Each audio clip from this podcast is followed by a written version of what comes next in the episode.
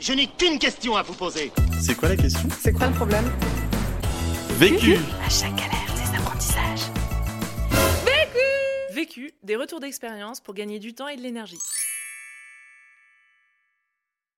Je m'appelle Samuel, architecte d'intérieur spécialisé dans le design de mobilier, acier et bois. Avant ça, je faisais, euh, j'ai travaillé 10 ans dans la pétrochimie, juste après mes études, de manière, euh, on va dire, euh, alimentaire.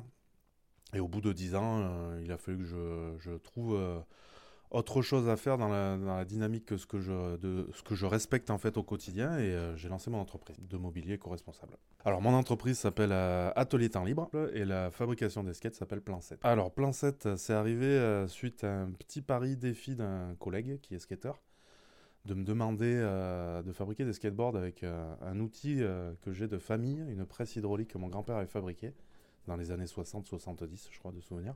Et euh, la contrainte que j'ai apportée, moi, et la grosse problématique qu'il fallait avoir, c'était euh, trouver du bois local. La question. Comment passer de l'idée à l'objet en respectant son éthique? J'avais aucune connaissance en skate parce que je suis pas du tout skater d'origine. Et aujourd'hui, ben, ça fait, euh, depuis 2018, ça fait trois ans, je suis dans ma troisième année de fabrication de skateboard. Du coup, ma planche est éco-responsable, fabriquée en bois local, en châtaignier, hêtre, frêne ou chêne de temps en temps.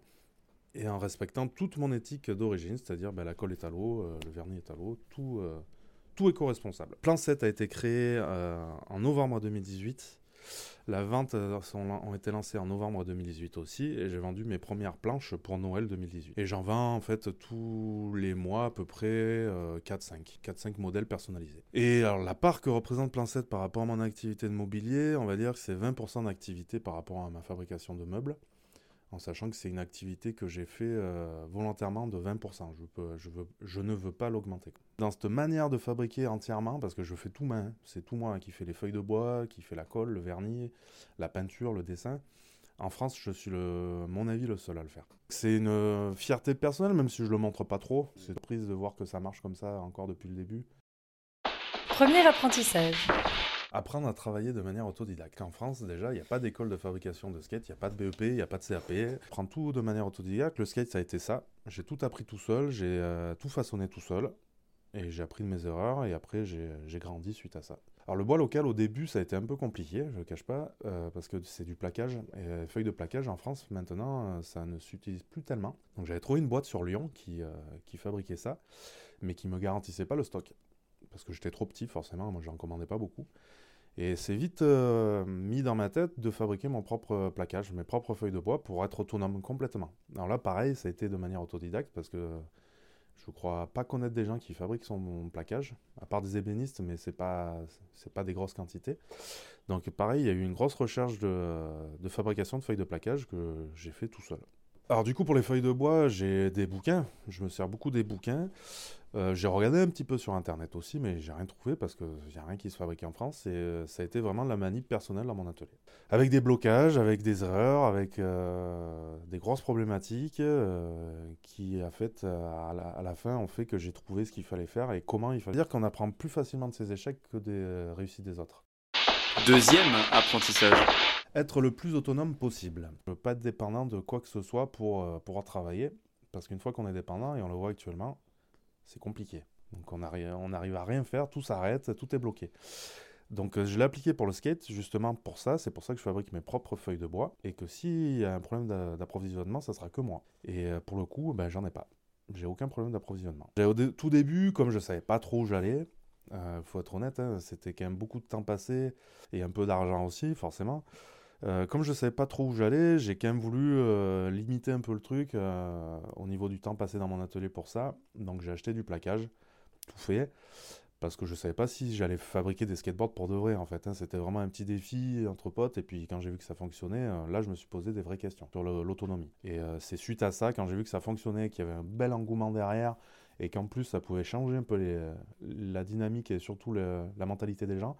Là, je me suis dit, oui, là, il faut quand même que je fabrique mon propre plaquage et que je sois tout seul à faire ça et euh, surtout autonome, quoi. Du coup, bah, ce qui enchaîné euh, suite à ça, bah, pareil, euh, sur mes planches, au début, je fabriquais que des planches parce qu'un fabricant de planches fait que des planches et des fabricants de trucks, c'est les systèmes de roulement qu'il y a dessous, fabriquent que des trucks. J'avais un peu du mal à à vendre mes, mes- mes planches de skate et qu'après on fixe du made in China entre guillemets sur mes planches. Je me disais que c'était pas cohérent. Donc du coup, pareil, je me suis un peu fermé dans l'atelier et euh, j'ai euh, dessiné, euh, fabriqué, conceptualisé mon propre modèle de trucks. Ça a pris une bonne semaine. Ça fait deux ans, ouais, deux ans maintenant que je fabrique mes propres trucks que je peux fixer sous mes planches de skate. Alors les mauvais côtés, s'il y en a un, bah, après c'est le temps passé dans son atelier. Mais après, quand on aime ce qu'on fait, le temps, on, on le compte pas. Et puis il y a aussi cette valorisation où j'ai eu que, on va dire, cette petite satisfaction que j'ai eue quand j'ai fabriqué mon premier truck, c'est- quelque chose euh, qui est, c'est le fruit d'une grosse recherche personnelle avec beaucoup de dessins. Et quand je suis arrivé à ce système qui fonctionne à la fin, euh, j'ai fait, mais en fait c'est simple. Du coup, j'étais super content d'avoir fabriqué ça dans mon atelier et d'avoir résolu ce problème d'autonomie aussi par rapport à ça et par rapport aux grosses boîtes qui sont en Chine. Et ben moi, j'ai réussi à, à fabriquer ça et de proposer, ben, de pouvoir proposer maintenant une planche de skate euh, 100% éco-responsable, fabriquée main, artisanale, dans mon atelier. Ben, plus on est autonome, plus on est libre et plus on contrôle le coût de fabrication et le coût de vente aussi. Mon prix n'a pas changé depuis le départ. Malgré la crise, malgré tout ce qui arrive actuellement, euh, mon, mon prix de base euh, est toujours resté pareil. Et mes coûts restent à peu près identiques. Il faut que ce soit accessible un peu à tout le monde. Si j'avais été autonome par rapport aux trucks, euh, déjà j'aurais pas fabriqué de trucks et j'aurais vendu que des boards. J'aurais fait comme ce qui était au début. Ça m'aurait fait tiquer un peu toujours, mais euh, j'aurais pas, j'aurais pas cherché plus. J'aurais même pas cherché à vendre mes, euh, des trucs. Troisième apprentissage. Trouver des partenaires dans la même dynamique que soi. Pour mes trucks euh, que je fabrique, euh, il a fallu adapter des roues aussi. Et dans cette dynamique, les roues de skate et de longboard, euh, ce qui existe, c'est que du plastique. Donc le plastique, on sait très bien, c'est du pétrole. Donc il a fallu que je cherche euh, une entreprise qui me les fabrique. Donc au début, j'ai trouvé des entreprises qui me les fabriquaient euh, localement, mais euh, tout le temps en plastique, rien d'autre. J'ai commencé à faire une recherche là-dessus, de fabriquer des roues de longboard en liège, en me disant ça peut marcher. Donc là, il y a une recherche un peu qui a été faite sur Internet pour trouver des entreprises qui fabriquent du liège, enfin qui s'occupent, qui, qui transforment le liège plutôt. Donc j'ai trouvé trois entreprises et il y en a une qui a répondu à mes attentes, une entreprise familiale dans la même éthique que moi. Un mois après ça, euh, ils m'ont envoyé le premier prototype de roue en liège que j'ai validé. Les autres n'étaient pas tellement dans la même éthique que moi parce que c'était des grosses entreprises et euh, qui ne fournissaient pas forcément les autres petites entreprises. Il fallait des gros stocks et moi financièrement c'était pas quelque chose que je pouvais faire. C'est euh, investir quasiment 10 000 euros et personnellement je ne pouvais pas et puis j'avais pas trop envie non plus. Et l'entreprise que j'ai trouvée a adhéré complètement à mon projet parce qu'ils sont dans cette même dynamique de, petits, de petites quantités, de recherche et développement aussi parce qu'ils ont fait quand même de la recherche et du développement dessus avec mes dessins, avec mes, mes- les demandes de prototypes. Et ça a abouti aux roues que je vends maintenant. J'ai trouvé qu'une entreprise euh, en France parce que c'est aussi la dynamique que je voulais avoir. J'ai trouvé qu'une entreprise en France qui voulait euh, prendre ce défi. euh. Alors j'ai choisi ce partenariat euh, avec cette entreprise et je n'ai pas fabriqué moi-même parce que ça représentait une grosse charge de, travail, en plus de celle que j'ai déjà.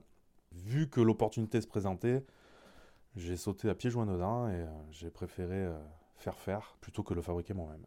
Elle est dans la même éthique complètement. Euh, là pour le moment, les roues en liège sont fabriquées avec 1% de synthétique seulement. Donc déjà c'est énorme, c'est tout petit. Et ils ont cette dynamique de passer au caoutchouc naturel à la place du 1% synthétique pour respecter aussi leurs valeurs. Pour, euh, parce qu'ils sont exactement la même dynamique que moi. Leurs valeurs sont éco-responsables aussi et faire euh, très attention à l'environnement et, euh, et progresser dans ce, dans ce style-là. Quatrième apprentissage. Apprendre à trouver l'inspiration là où on ne l'attend pas. c'est assez rigolo. ouais. Ben, pour les roues en liège, tout simplement, c'est le fruit du hasard, parce que j'y pensais même pas, et c'est suite à un nouvel an. Il y a un nouvel an en 2000, euh, 2020, 2019 à 2020, où euh, déboucher la bouteille de champagne, et puis euh, un moment dehors tout seul à regarder le bouchon en liège, euh, qui était dur, très très très très dur, en aggloméré, ça a fait tilt dans ma tête tout simplement en me disant ah ben, c'est comme ça qu'il faut les fabriquer les roues en fait. Ou en tout cas si c'est pas comme ça il faut faire une recherche là-dessus. Et le, le fait d'avoir eu cette idée en fait instantanée par rapport à ce bouchon de champagne on va dire que quatre jours après je me suis retrouvé dans mon atelier à faire des recherches déjà personnelles sans chercher d'entreprise à récupérer des bouchons en liège parce que je stocke beaucoup de bouchons en liège aussi pour, euh, pour m'immobilier aussi pour fabriquer des, des bouchons de tubes en acier et du coup, j'ai commencé à travailler là-dessus, à le broyer, à le concasser, à le coller, à le presser. Et j'ai réussi à sortir un, un petit, euh, un petit rond en liège hyper compressé et j'ai trouvé la, la structure qu'il me fallait pour fabriquer ça. Et suite à ça, je me suis dit, bon, je vais quand même regarder s'il n'y a pas une entreprise en France qui fabrique ça, ça serait plus simple. Je sais qu'il y a des entreprises en France qui fabriquent des bouchons, donc je me suis orienté là-dessus. Et puis après, il y a des moments aussi où euh, l'inspiration est venue suite à des grosses problématiques de fabrication, notamment le skate, la première planche de skate que j'ai fabriquée, où après euh, un mois et demi d'essai, euh, les formes changeaient en permanence, parce que forcément je m'adaptais aux skateurs. Ils me demandaient, ils me, disaient ce qu'il fallait changer. Et euh, arrivé un moment, au dernier prototype, où euh, je suis rentré à 23h30 du skatepark où je faisais les tests, euh, je trouvais pas le, je trouvais pas la forme qu'il fallait. J'arrivais pas à trouver. Je butais contre quelque chose où j'ai même dit euh, c'est bon, j'arrête, j'ai plus envie. Je, j'arrête de fabriquer, c'est, c'est bon, c'était un défi rigolo. Maintenant, j'arrête, c'est pas mon, c'est pas mon activité. Et je suis parti sur autre chose. Je suis parti refabriquer mes meubles parce que j'avais aussi des commandes à honorer.